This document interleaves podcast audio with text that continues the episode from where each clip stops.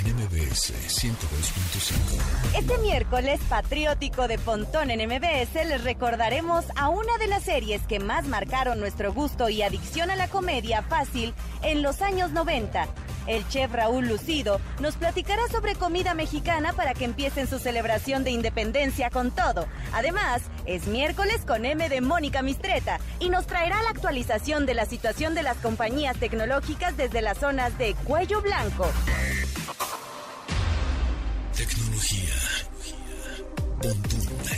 MBS. Una hora de lenguaje analógico trascendido a digital. Gadgets, gadgets, tendencias. Tecnología vestible y avances que prueban que vivimos en la era que alguna vez soñamos como el futuro. Con José Antonio Pontón. Domina tu vida online. Pontón en MBS. Bienvenidos amigos a este programa a las 12 del día, de lunes a viernes. Mi nombre es José Antonio Pontón y hoy es el grito. Yo nunca sé gritar, no soy muy fan del grito, tampoco soy muy fan del mariachi. Bueno, depende de las rolas, ¿no? Porque mm, ya cuando empiezan a malcopiar la banda y llega el mariachi, dices, híjole, la fiesta ya se puso chafa, ya mejor me voy. Pero bueno, dos, tres rolitas este, de mariachi buena onda, sí me laten. Carlos Tomasini, ¿a ti te gusta el mariachi? ¿Te gustan las Hola, rolas? ¿cómo estás? Buenas, buenas, buenos días, buenas tardes, gracias por la invitación. Este, pues más o menos, ¿eh? Tampoco soy muy fan del, del, del mariachi, este, no sé, no, no, este rollo de la malacopa y de, de me siento muy mexicano porque voy a Garibaldi, no me late mucho, no soy muy, muy, muy fan. Sí, y fíjate que no, no, no tanto es como el, ay, a mí no me gusta el mariachi, no me gusta la música mexicana. Por ejemplo, el son jarocho me encanta, es muy bonito. Este, ¿qué otro? Eh, bueno, O, el o- trío o el bolero, mariachi, ¿no? exacto, o, o el mariachi tradicional, ¿no? Pero ya Tradicional, cuando le pones el mariachi loco quiere bailar y demás, ya es otro rollo más de, más de relajo. Y no más rolas no, de no ardidos y así no soy tan... Ajá.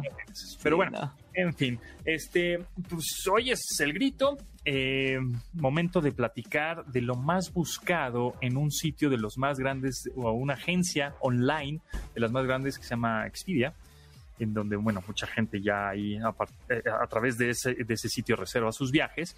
¿Y qué es lo que buscan los mexicanos en este ¿Tú sitio? las usas? ¿Tú usas este tipo de plataformas? Sí, sí, la verdad es que sí, ¿eh? O sea, yo creo que es la número uno. Eh, O sea, el- el- las transacciones y el dinero en Internet, bueno, ahorita Amazon, ¿verdad? Pero, y Mercado Libre, pero, pero los, porque, porque los viajes en 2020 pues se pararon todos. Pero estas plataformas, que hay un montón, Booking, Expedia, One, este, Best Day, un chorro, eh, híjole, generan una cantidad de lana bestial, tienen una tecnología increíble detrás, porque es reservar el hotel, reservar el avión, o sea, tiene unos algoritmos sensacionales. Y yo sí uso, ya- o sea, ya para reservar viajes uso esas o sí, eh, típico que tienes puntos en tu tarjeta y recompensas y eso, y ya hablas igual con tu asesor y te dice cosas, ¿no? Pero, pero sí, yo uso, uso esas plataformas de viajes. Y, y además esas plataformas tienen una chamba offline súper choncha, ¿eh? este, los vendedores, las personas que van a hacer los convenios con los hoteles y demás. Ah, y yo alguna vez tuve broncas con alguna de ellas, este, alguna reservación, un hotel que no me respetó la reservación que hice con la plataforma. Este, me hablaron por teléfono a las 3 de la mañana para atenderme y todo súper bien. O sea, el rollo humano que traen esas plataformas, o la mayoría de ellas es bastante bueno. Sí, sí, totalmente. Este, pero sacaron un estudio, ¿no? Una encuesta. Así es, un estudio de cuáles son las ciudades que más han estado eh, buscando sus, sus usuarios, ¿no? El año pasado, a finales del año pasado, cuando esto estaba, no sé, había como una sensación de que en diciembre se iba a acabar la pandemia cuando estábamos llegando a la segunda ola, pero este, el año pasado eh, platicaba con algunas personas de estas plataformas y me decían que habían subido las visitas, este, conforme finalizaba el año, la gente estaba como empezando a buscar más cosas, no reservaban ni nada, pero este, empezaban como, como explorando. Entonces ahora eh, este, este sitio se puso a, a- a- ver qué es lo que, lo que andaba, las ciudades que más andaban buscando eh, sus, sus usuarios, ¿no? usuarios. Entonces, este, ¿Ciudades ¿cuál crees? de, de México o del mundo? Ciudades de México, en este caso son ciudades de, de México, obviamente tienen data de, de prácticamente todo, todo el O sea, mundo. aquí sus usuarios mexicanos buscan ciudades mexicanas. Así es, las cinco ciudades fabulosas para visitar en México, así le llaman al estudio. Ah, eh, publicación inmediata, ¿no? Este... Exacto, casi, casi. y, y, te hablan, bueno, bueno, ya, ya. bueno, entonces, en el número 5, en el número 5, espérame, déjame espérate tantito. Ok, empezamos por el número 5. Excelente. En el número 5.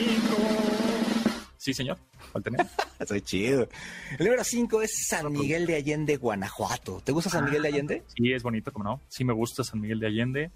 Eh, he ido pocas veces, creo que solo dos, pero es muy mm, bonito. ¿En serio? Sí. Si, San Miguel de Allende es así como el lugar este chilango por excelencia para los que se pues, sienten progres y te va a oír. No, pues porque se va a ir más mamilas lo que voy a decir, Tomasini, pero es que creo que he ido más a Las Vegas que a San Miguel. Lo cual quiere decir que dejas a chambear, papá. Sí, tengo que ir a chambear, Eso es lo que no has dicho, ¿verdad? Las dos veces que he ido a San Miguel de Allende, nada más ir a turistear. Y, la pasé muy bien. y unos churros ahí que me comí sabrosos. Pero bueno, en el número oh, oh, oh, cuatro, es que si no, nos va a dar tiempo, amigo. Número cuatro. El número cuatro, Tuxtla Gutiérrez, Chiapas. ¿Conoces? No, amigo, ¿tú? Sí, sí, sí he estado ahí un par de veces. este, no es lo más bonito de Chiapas, pero, pero vale la pena estar, estar ahí, darle una visitada por lo menos una vez en la vida. Qué bueno que dices Chiapas, porque luego me han regañado en varias ocasiones. No se dice Chiapas, se dice Chiapas. Chiapas. Está bien. Es que hay que saber leer. Sí, hay que saber leer. Exacto, porque no son chapas, las chapas son las que tienes el cachete. Y yo, oh, ya, Las chapas van en la puerta. No, no, Tuxtla Gutiérrez, Chiapas. Un lugar muy bonito, ¿eh? Este, y, y en general, el estado de Chiapas es un lugar súper, súper interesante. Vale la pena visitarlo. Ok. En el número 3 de los usuarios, ¿qué es lo que buscan más los usuarios mexicanos en estas plataformas de viajes? En Expedia, ¿no? Principalmente. En Expedia, así es. Eh, un lugar que yo no conozco, Hermosillo, Sonora. Fíjate que yo sí fui. fíjate. Y, me eché unos burros percherones, hijo de su madre. Son unas cosas, unos burritos, bueno, unos burrotes gigantes llenos de cosas increíbles. Este, y fui a visitar justamente porque ahí eh, está la armadora de Ford. De ah, claro. Entonces ahí arman muchos coches. Eh, en ese momento que fui, armaban el Fusion híbrido y un Lincoln. Y entonces, este, pues interesante, un calor de terrible, pero pues, sí, muy, muy caluroso. Pero bueno, y además es una planta es una planta de esta, de esta automotriz súper importante, ¿eh? a, nivel, a nivel global inclusive. Sí, exacto. Los coches que se estaban armando ahí no eran para México. Exacto, sí, sí, exacto. Sí, sí, sí. Así es. Número dos, Donas. Una ciudad muy chida que yo cuando fui no quería ir, fui a trabajar este, y me encantó. Chihuahua, Chihuahua. Fíjate, Chihuahua no he ido. Y sí quiero ir. Ah, y, y, quiero ir al, al tren Ah, sí, sí. Dicen que es increíble. Pues está medio Claro, y, es otro paisaje y demás, pero, pero fíjate que precisamente por eso yo ando quería ir a la capital, a Chihuahua, Chihuahua, se me decía, no, pues ¿qué hay ahí? Y no, es un lugar súper lleno de historia, este, se come delicioso, este, desayunas, comes y cenas carne, este, chela, este, súper, súper padre, un lugar, un lugar muy padre que, que también vale la pena visitar. Pues iré, iré, si tengo ganas. Y en el número uno de los lugares que más eh, buscan los mexicanos en esta plataforma de Expedia, en Internet, por supuesto, para viajar. ¿Cuál es el número uno? Guanajuato. A mí me, llamó mucho la atención porque cuando voy aquí no lo, considero viaje, pero es Querétaro, Querétaro. Ah, ¿En el número uno? en el número uno. Además, una ciudad muy mexicana, ¿no? Ahorita que estamos este, con esto de las fiestas patrias, este, Querétaro tiene muy gran parte de la, de la historia ya más para acá, ¿no? Para de la, de la, de la historia revolucionaria también, ¿no? Pero este, vaya, los locos, o sea, acontecimientos importantes son de, son de esa época, pero Querétaro, Querétaro, a mí me llama mucho la atención. Hay lugares cercanos muy padres, este, la Sierra, la Sierra Gorda y demás. Tiene una ruta del, del queso, una ruta del vino muy padre pero este, la mera, mera, mera ciudad se me hace súper raro, así como para, para viajar, ¿no? Y, y más para buscar una reservación en, un, en una plataforma, pero bueno, es lo que están buscando los usuarios. Bueno, mira, pues ahí está, es lo que están buscando los usuarios mexicanos en esta plataforma de agencia de viajes digital. En eh, una recapitulación rápida del 5 al 1. En el número 5, San Miguel de Allende. Saludos a Guanajuato. Número 4. En el número 4, Tuxtla Gutiérrez, Chiapas. En el número 3, Hermosillo, Sonora. En el número 2, Chihuahua, Chihuahua. Y luego Ciudad de Querétaro, Querétaro. En el Querétaro. Muy bien. Por cierto, en Chihuahua conocí a un señor que, que, que pues, tiene, tiene, mucha lana, es ahí un empresario, etcétera, y empezó su negocio vendiendo perros chihuahuas. Entonces dice que lo que hacía hace 60 años este, era poner un anuncio en el periódico en Monterrey y en otros lugares que decía se venden chihuahuas de Chihuahua y pues era un negociazo porque la gente los chihuahuas no son de Chihuahua no es, así se llama la raza pero el, al, es el rey de marketing de los chihuahuas de Chihuahua el rey del marketing eh el rey exacto cañón y hace quítate güey. Sí exacto. Imagínate hoy en día Sí, sí, estamos del lado equivocado, pero imagínate hoy en día con las, con las plataformas que hay hacer ese marketing sería, sería genial. Éxito rotundo. ¿Dónde te seguimos? ¿En dónde te, te damos follow? Arroba Carlos Tomasini en Twitter, en Instagram. Muchísimas gracias por la invitación.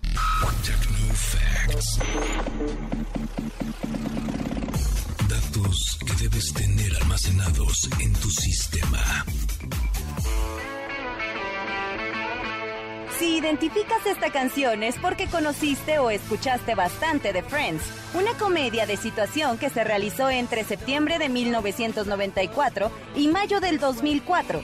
Durante sus 10 años de duración, la serie que ayudó a catapultar las carreras de Jennifer Aniston, Courtney Cox, Lisa Kudrow, David Schwimmer, Matthew Perry y Matt LeBlanc se ambientaba en la ciudad de Nueva York con una serie de momentos chuscos a situaciones acorde a la época. Esta serie se encargó de marcar tendencias, las cuales quedaron marcadas en el estilo y peinados de los protagonistas, pero sobre todo en la huella que dejó en la gran cantidad de aficionados devotos que la siguieron durante su década de vida.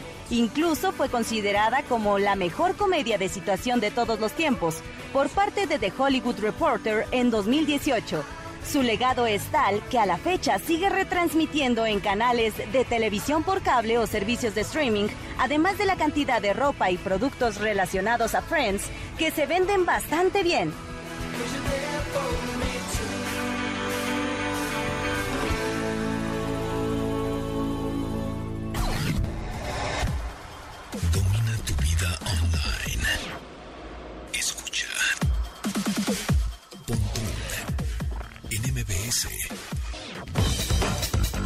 Atención familias, este regreso a clases puedes ahorrar hasta el 70% comprando libros digitales en Academia del Futuro.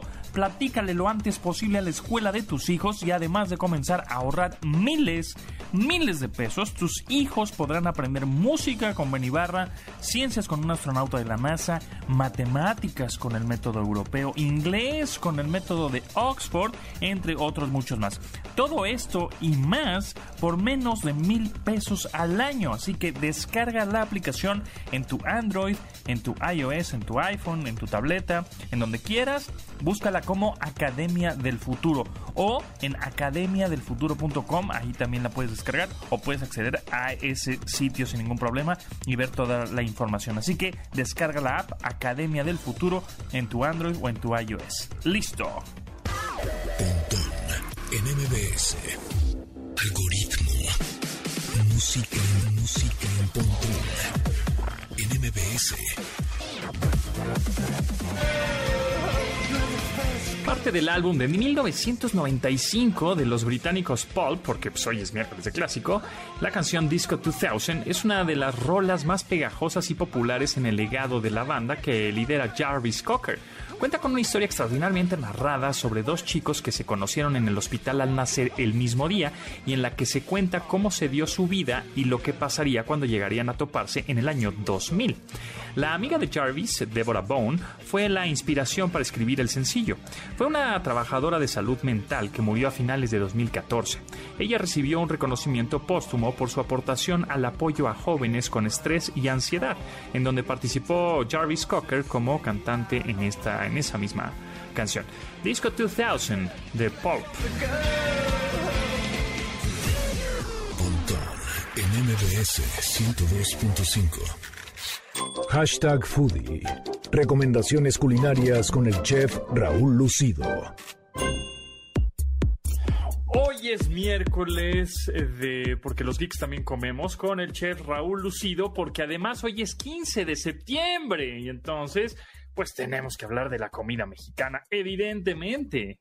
Y a ver, Raúl, ahí te va. ¿Cómo, bueno, ¿cómo estás? Bienvenido. Muy bien, muy bien. ¿Vas a dar- ¿Tú, tú, tú das el grito o nada? No, realmente yo no, yo no doy mucho de grito. Yo soy de celebrar la gastronomía mexicana todos Todos los- cada uno de los días del año, porque hay que recordar que es patrimonio intangible de la humanidad. Exacto. ¿Es, es, es, es verdad? ¿Es cierto? Es O sea, verdad, ah, sí. Por, ¿sí? por medio de la UNESCO es, es patrimonio intangible de la humanidad de la gastronomía mexicana. Entonces hay que estar orgullosos de eso. Y en el top 5 de las mejores cocinas del mundo, ¿en dónde está la mexicana?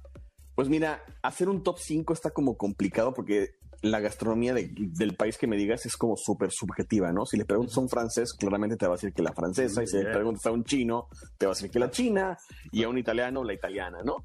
Pero pues ahí en ese top 5 como que a nivel mundial se andan peleando siempre entre justamente la francesa, la china, la italiana, la española y la mexicana, ¿no? Que son como muy, muy representativas y muy icónicas, muy particulares, como que han sido incluso, eh, pues, como influencia o parteaguas para otras gastronomías, ¿no? Que a mí, fíjate, me gusta mucho y creo que la pondría en mi top 1, la peruana, porque soy Sí. muy de muy de marisco y muy de pescadito y muy de, de cosas frescas. A mí me encanta la peruana Sí, y tienen ingredientes ahí en Perú, en el Perú, que este que pues que no hay en otros lados, ¿no? Como tubérculos que Sí, sí, parecen tienen- camotes y papas, pero que no, Sí, no tienen una, lado, ¿no? una, una biodiversidad de papas alucinante. Y bueno, te voy a contar un dato cu- curioso de Perú, Eso. justamente ahorita sí, Eso. rápidamente, que Ajá. tiene que ver mucho con México y es con el ceviche. Tenemos, hay ceviche mexicano y ceviche peruano, ¿no? Ajá. Obviamente en México ya hicimos un millón y medio de ceviches y cada puerto al que tocas tiene su ceviche particular, igual que en Perú, ¿no? Pero comparten muchos ingredientes como el producto del mar marinado en limón. Y todo esto tiene un origen. Los dos ceviches, pues se han hecho investigaciones, los dos ceviches comparten como un mismo origen en tiempo y espacio. Y el tema fue que en épocas de la colonia, cuando eh, los españoles quisieron llegar al otro lado del mundo por medio de América, llegaron a Filipinas, trajeron productos de Filipinas o de Asia hacia América y los puertos de contacto eran justamente Lima y del lado de México eran Acapulco y San Blas. Y ahí hubo ese intercambio de cultura con Asia en donde comían pescado crudo y lo empezaron a marinar con cítricos que venían de Asia y lo adaptaron con ingredientes locales. Entonces hizo el ceviche peruano que además de que se cocina con, bueno, se hace con un chile diferente que es el ají, Ajá. al nuestro que es el chile. Eh, otra diferencia es que el ceviche peruano se escribe con B grande o B alta o B, B larga, como es, B de burro. Ajá. Y el ceviche mexicano se escribe con V o con B chica. Órale. Ok, mira nada más. Eso, eso de las Bs no me lo sabía. Sí, sí. Y eso que soy bien fan de, de esos, el cevichito peruano o el ce- cevichito Sí. mexicano, de todos, ¿eh? Porque es que también en México, justo también hay una biodiversidad interesante, porque tenemos de, de ahora sí que tierra, mar y aire, ¿no? De todo. Sí, sí, sí, exactamente. Tenemos de chile, de mole y de pozole, justamente. Exacto. Y hablando de pozole, ahí te va. Vamos a hablar de platillos mexicanos y tú me vas a dar o datos curiosos o cómo se preparan o qué son, de dónde vienen, cómo los haces o alguna anécdota que haya pasado por, por contigo que les hayas preparado, no sé, alguna, alguna comida o en algún restaurante que hayas hecho. A ver, el pozole, ¿qué me puedes decir del pozole? Pozole, pues mira, es, su origen es prehispánico netamente y era un platillo, hasta donde se tiene estudiado ahorita, era un platillo mexica en donde lo usaban los sacerdotes para celebrar alguna cosa o ofrecérsela a algún dios. Y bueno, cuenta la leyenda que estaba hecha con esclavo justamente. Cuando llegan los españoles y ven esta práctica, dicen, oye, no está muy bien que te comas al prójimo. Y nos presentaron a nuestro amigo el marrano, el cochinito, que tanto nos gusta y tanto lo usamos en nuestra gastronomía, y decidieron hacerlo con cerdo. Entonces ese es el origen. Y bueno, los pozoles más conocidos, digamos yo, que es el de Jalisco, que es blanco y rojo, el de Guerrero, que es verde. Y por Y ahí en el- estamos- y, que- y queremos pedirle perdón a los españoles por eso. Imagínate. Imagínate. Hasta gracias hay que darles de que nos dieron el puerco. ¿Qué haríamos? Puerco, y no nos estamos comiendo unos a otros. Exacto, Exactamente. A ver, ahora ahí te va el segundo. Eh, otro platillo también icónico de México, leyenda ya, el mole. ¿Cuántos tipos de mole hay? Uf, mira, moles como tales, yo creo que hay tantos moles como mexicanos, porque es un platillo que se, pues se hace en muchas casas de México y cada quien tiene como su propia receta, ¿no? Pero digamos que a grandes rasgos, obviamente hay por zonas. Está, el mole es una salsa hecha a base de chiles secos y especias. No todo lleva chocolate. Eh, por ejemplo, Oaxaca tiene eh, siete grandes moles, que sería el, negro, que es el más conocido, el coloradito, el amarillo, el manchamanteles, el, el pipián. Hay otro que se llama chichilo, que está hecho a base de chiles hechos a ceniza, se tateman hasta que se hacen en ceniza. Y por ahí se me está escapando otro, creo, no me acuerdo cuál es. Eh, está el poblano, que es el que para todos los que viven dentro del Valle de México es el más común, que es el que lleva chocolate. Del lado del Golfo, en Veracruz, está el mole de hay en el norte de, Veracruz, hacen un mole con plátano macho, también muy sabroso. El mole de Jico se llama ese. En Tasco Guerrero está un mole muy famoso que es el mole rosado, que está hecho con piñones rosados. Y este, pues obviamente está el, el, mole verde que se hace con pepita de calabaza y hoja santa, ¿no? Entonces, ¿cuántos moles hay? Pues sería bueno echarnos un tour de punta a punta el país Oye, sí. Para hay que hacer cuántos un, moles hay, que hacer un videoblog de, de, de, moles de México. Los moles de México, el, el, documental, ¿no? Cazadores de moles.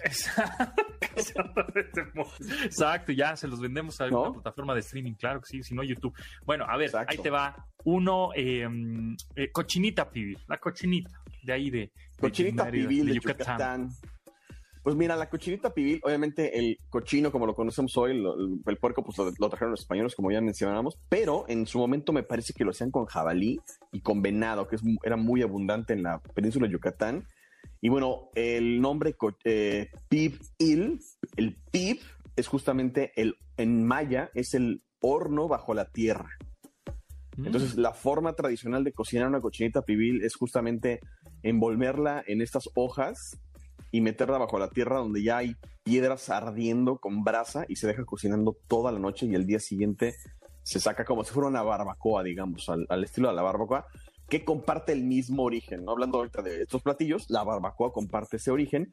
Y esta receta, este método de cocinar bajo la tierra con piedras calientes previamente con, con brasa, viene justamente de las islas del Caribe, de las tribus que vivían ahí y que después los mayas lo aprendieron y pues los aztecas después hicieron de las suyas y lo regaron a todo el país. Órale.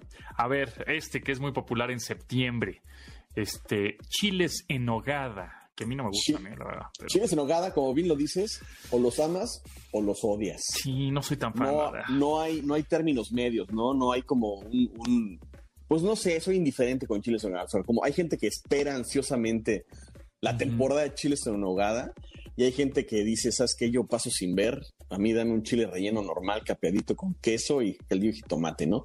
Los chiles en nogada son, se supone, y todos son suposiciones porque no hay nada escrito, no hay nada documentado. Eh, se originaron en Puebla, y se supone que las, las me, parece que eran las monjas agustinas, creo que eran, o carmelitas, no estoy seguro, eh, lo prepararon para darle la bienvenida a que Iturbide y así con los, los colores el ejército trigarante, la granada y el perejil y la nogada que es blanca y los tres colores y todo súper romántico, ¿no? Pero realmente no está nada documentado. Lo que sí se sabe es que es un plato de la época barroca y por lo mismo es muy cargado. Si uno ve eh, todo el arte barroco en México es estos retablos cargadísimos, ¿no? En los conventos. Atascados de cosas. igual que el chile en nogada, ¿no? O sea, el relleno lleva de todo. es un atasque total. El relleno lleva absolutamente todo lo que tenga, o sea, pasas, almendras, piñones, carne de cerdo, carne de res, miles de especias. Y afuera, pues lleva un montón de cosas también, ¿no? Entonces es, un, es una cosa muy, muy, muy pesada, digamos, muy barroca, exactamente. Sí, sí, sí, sí. Y que pues ha hecho tradición, ¿no? Y ha hecho dos, dos, dos, dos, este, dos equipos, ¿no? O sea, el... Pero ¿por qué en septiembre? ¿Porque se da algo en septiembre? ¿La granada, por ejemplo? Mira, para empezar, la nuez que con la que se usa, que es la nuez de Castilla, que es esta nuez, eh, no es la nuez que le pones al, al pecan pie, por ejemplo, o al que sé yo, la nuez que encuentras todos los, todos los días en el año, no es esa nuez, esta nuez que es redonda y se tiene que hacer, originalmente se tiene que hacer con esa nuez tierna, no seca, y por eso queda blanco y no color nuez, justamente, ¿no? Entonces, de ahí que sea un poquito más caro, porque pues, conseguir esa nuez fresca y no seca es más caro, y luego hay que pelarla porque tiene una cascarilla muy delgada. Y otro tema que se usa para estas fechas es la granada, que la granada pues, también la trajeron los españoles, y la granada no es endémica de España, sino la trajeron los árabes a España y los españoles nos trajeron a nosotros. Y eh, pues es esta frutita con los granos rojos que pues en México creo que nada más la usamos para eso, pero se puede usar para miles de cosas más. Y como dato cultural, la granadina que usan en los bares, que es ese líquido azul, ah, rojo azucarado, azucarado hoy es un jarabe nada más pintado, pero originalmente era el jugo de la granada madura, por eso se llama granadina. Ah, mira nada más. Fíjate que hablando de la Granada, hay un restaurancito em, que se llama Ayalaya, en la del Valle, que es árabe, justamente es árabe, y hacen como una salsita pastosa de granada. Ufa, increíble. Sí, sí, sí. Sí, es árabe, tal, cual. Exacto, la granada es de por allá. Se nos va el tiempo volando, eh, chef Raúl Lucido, pero bueno, a ver, quédate un ratito más eh, después del corte y platicamos de unos dos, tres platillos que tengo aquí guardados en la, Va. En la mesa, en, la, en el mantel. Debajo del mantel, muy bien.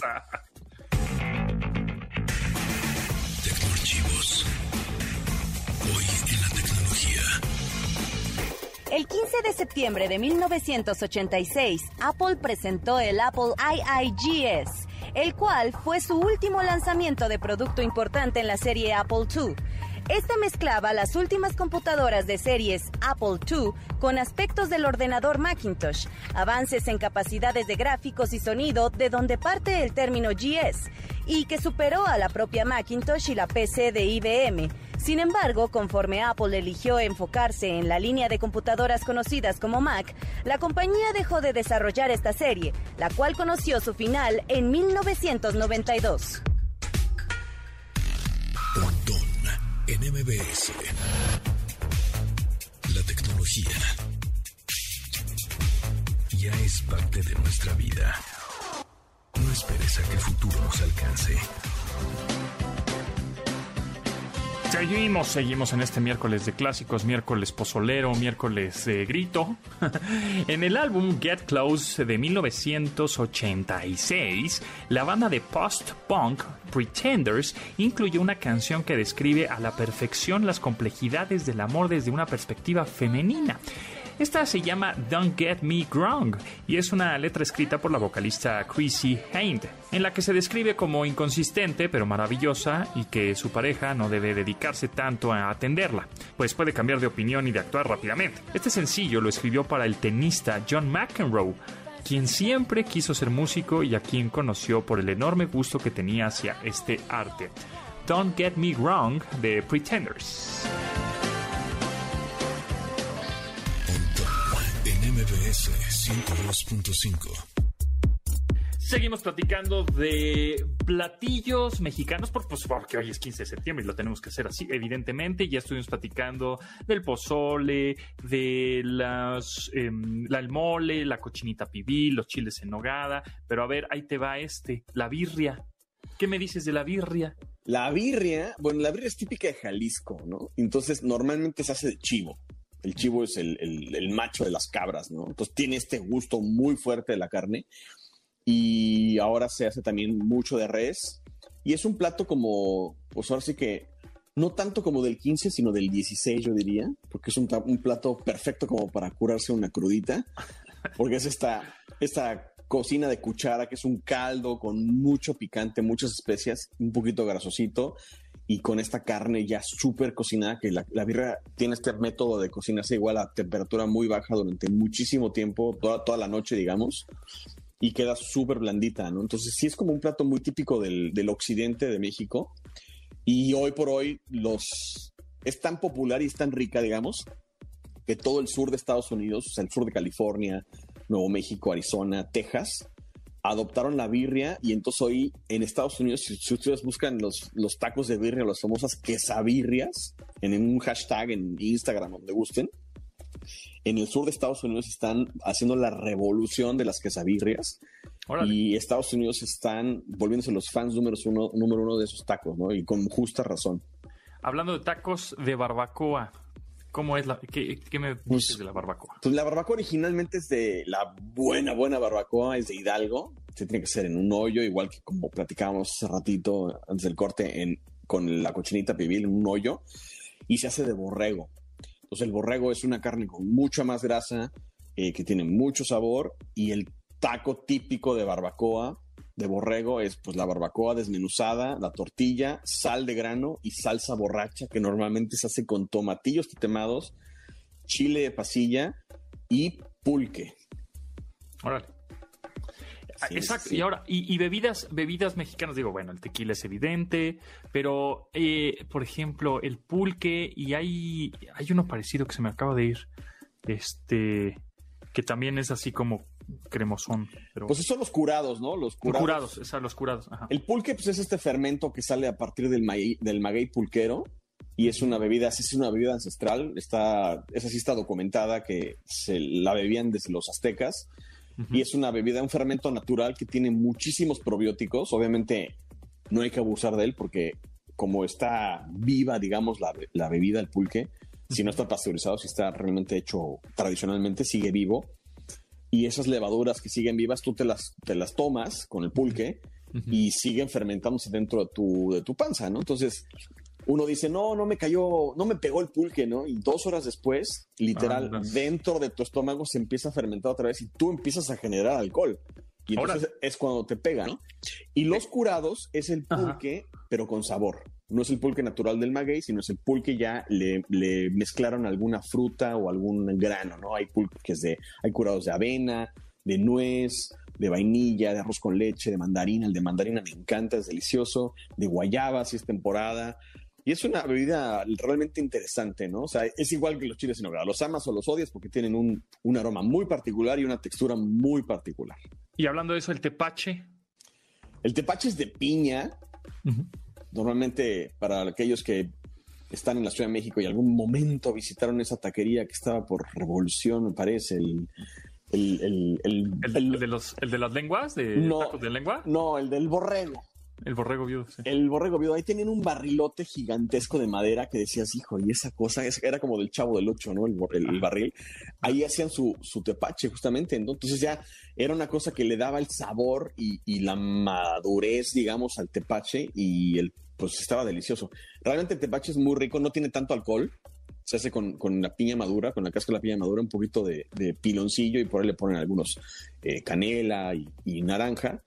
Y la, la verdad es como agua fresca es súper rico. O sea, dudo mucho que alguien se pueda poner una buena fiesta con, con, con tepache. Y por último, hablando de bebidas, el ponche.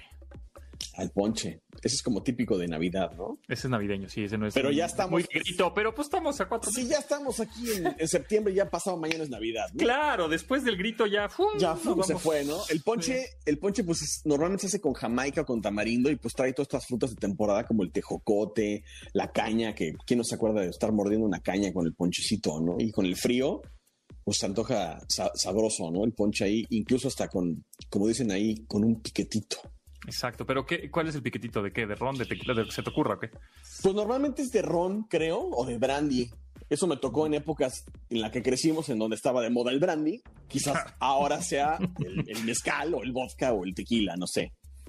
Muy bien. Oh, pues muy interesante pasando por este tour gastronómico de México, porque hoy es 15 de septiembre. ¿En dónde te podemos seguir? Pues estamos en Instagram como chef-lucido, ahí me encuentran, o en Twitter como chef lucido, junto todo. Lucido, para los que no sepan, es mi apellido, Exacto. aunque no lo crean. Siempre es, es que lucido, como siempre, ¿no? Exactamente. es- pero bueno, ahí está, chef-lucido en Instagram, chef lucido en Twitter. Y pues nos estamos escuchando con más datos curiosos y que nos ilumines con la gastronomía, no nada más de México, sino del mundo. Eso es.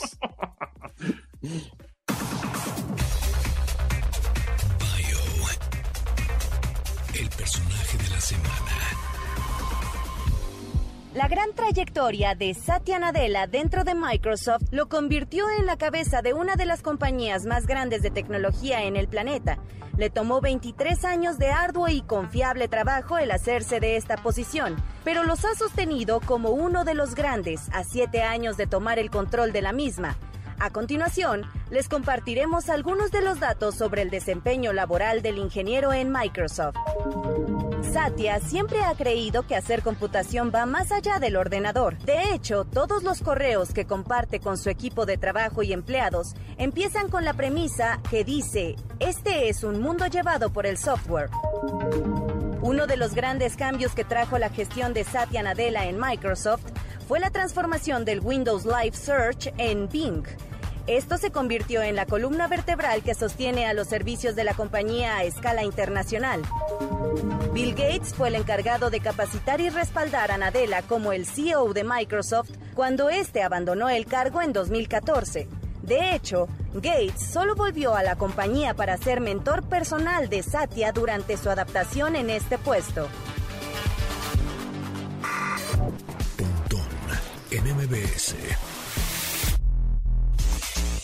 Aprovecha la tecnología que tenemos en nuestras manos. Escuchas a Pontón en MBS. Walk of Life es un sencillo de Dire Straits lanzó, que lanzó en 1985 para celebrar a los músicos callejeros de Londres, para lo que hacen varias referencias a canciones que podrían estar en el repertorio de rolas de estos artistas urbanos a mediados de los años 80. Este fue el cuarto sencillo del álbum Brothers in Arms, donde también aparece el memorable e icónico sencillo Money for Nothing.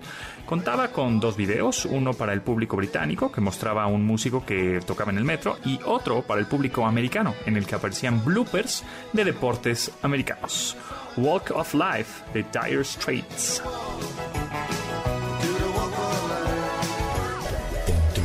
NMBS 102.5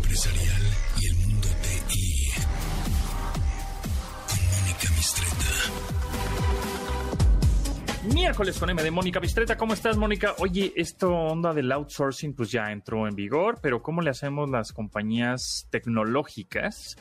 Y bueno, no necesariamente tecnológicas, sino todas las compañías que tienen un, un- un departamento de, sistemas y que dependen de muchos ingenieros y desarrolladores y cuanta cosa que está de manera externa, pues ¿cómo le hacen?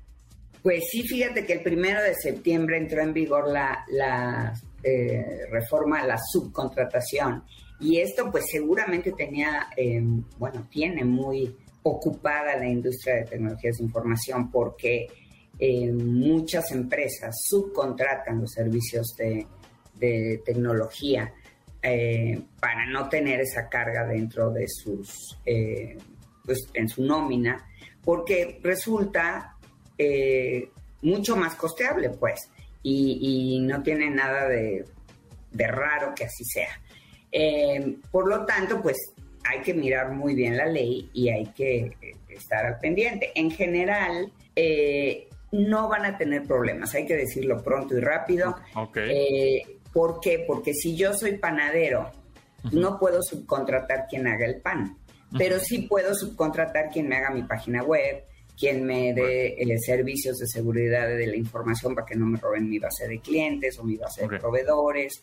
Entonces, en ese sentido, creo que la van a librar muy bien. De hecho, hay algunos analistas que incluso creen que, van a, que, que esta ley va a beneficiar la subcontratación de servicios de tecnología. eh, por ser algo totalmente ajeno a la Al- mayoría al- de, de las... al sea, negocio. al, al negocio core, ¿no? O al Core, negocio núcleo. Sí, sí, sí. de, de- de las empresas. Entonces, eh, puede que sea un incentivo. Em, lo único que sí tienen que estar muy pendientes es que la empresa em, a la que le van a dar servicios, en caso de que eh, el proveedor de IT tenga que mover empleados a las instalaciones del contratante, entonces sí tiene que registrar a su empresa en este nuevo registro de prestadoras de servicios especializados u obras especializadas, que es, cuyas siglas son REPSE, en la Secretaría del Trabajo y Previsión Social. Eso solamente en el caso en que estas personas de IT, de, de- de servicios de tecnología, vayan a la panadería y trabajen en la panadería. Entonces, Ok. si ahí van a estar atendiendo eh, a los usuarios del canal digital o van a tener que estar haciendo desarrollos para la cadena de proveedores o cualquier eh, servicio que estén prestando. Si es en las instalaciones propias del contratante, entonces sí tienen que ir, la empresa se tiene que registrar. En caso contrario, si todo es remoto, si las, eh, el personal está trabajando desde una locación que nada tiene que ver con el contratante, entonces no es necesario hacer este registro. Por lo tanto, creo que estamos del otro lado. En general, digamos que la industria de tecnologías eh, no tiene mucho que preocuparse, a menos de que ellos dentro de sus propios eh, servicios también tengan personal subcontratado, ¿verdad? Es otro tema. Pero como tal, como prestadores de servicios, creo que eh, pues van, van tranquilos, incluso puede ser que reciban un estímulo. O sea, más bien es eh, los que van a tener que cambiar su modalidad de contratos, van a ser, por ejemplo, hablabas de una panadería, ¿no? Y yo tengo a mis cinco panaderos eh, contratados por otra empresa, que no soy yo, ¿no? Ahí sí, ahí sí, ahí sí, problema. Exacto, ahí voy a tener problema, entonces los voy a tener que contratar yo directamente como dueño de la panadería. Juan, Pedro, este, eh, Pepito, Gonzalo y Pepe van a ser mi, ahora sí mis empleados, no van a tercerizar, ¿no? Como eso pasaba, no, pues es que ustedes son empleados de pues, otra compañía y la otra compañía les paga lo que trabajan conmigo. Ahí sí hay problema. Pero si yo yo ya arreglé ese problema, entonces Pepito, Gonzalo, Juan, Pedro y Hugo son mis empleados, ya, ¿no? Todos pero necesitamos una página internet de panaderías Pepito Juan Hugo Luis.com y entonces esa página y esos sistemas y que si el código de barras del pan y este el el inventario, bueno, y todo lo relacionado que pues ya todos tenemos, eh, la contabilidad, bla, bla, bla, eso sí, yo lo puedo subcontratar, es decir, pues, es una persona externa que me necesita hacer ese chamba este, porque mi, como dices, mi, negocio central, mi negocio núcleo, pues no es la tecnología, sino son vender panes y bolillos. Entonces, este, eh, si contrato a, mi primo, ¿no? Que me haga mi página web, pues no, no, no, no, no voy a este, infringir ninguna ley, ¿correcto? Así es. Y mientras tu primo no trabaje en tu panadería. Ah, a ver, a ver, barájame sí. más despacio, ¿cómo estás? O sea, si el primo trabaja ahí en tus instalaciones, entonces sí. la empresa que contrata a tu primo, o si es empresa de tu primo, esa empresa sí tiene que ir a registrarse en, este REPSE. Ok. Ese es el requisito. No, no, no, o sea, lo puede hacer, no pasa nada. Puede ir a trabajar a tu panadería, pero tiene su empresa que registrarse en el REPSE. Si trabaja desde su propia oficina, en su casa o donde quiera que trabaje, en una cafetería, entonces no se tiene que registrar en el REPSE y te puede seguir otorgando los servicios como venía haciéndolo. Em, ahora, ¿qué pasa con las empresas de IT que a su vez tienen gente subcontratada?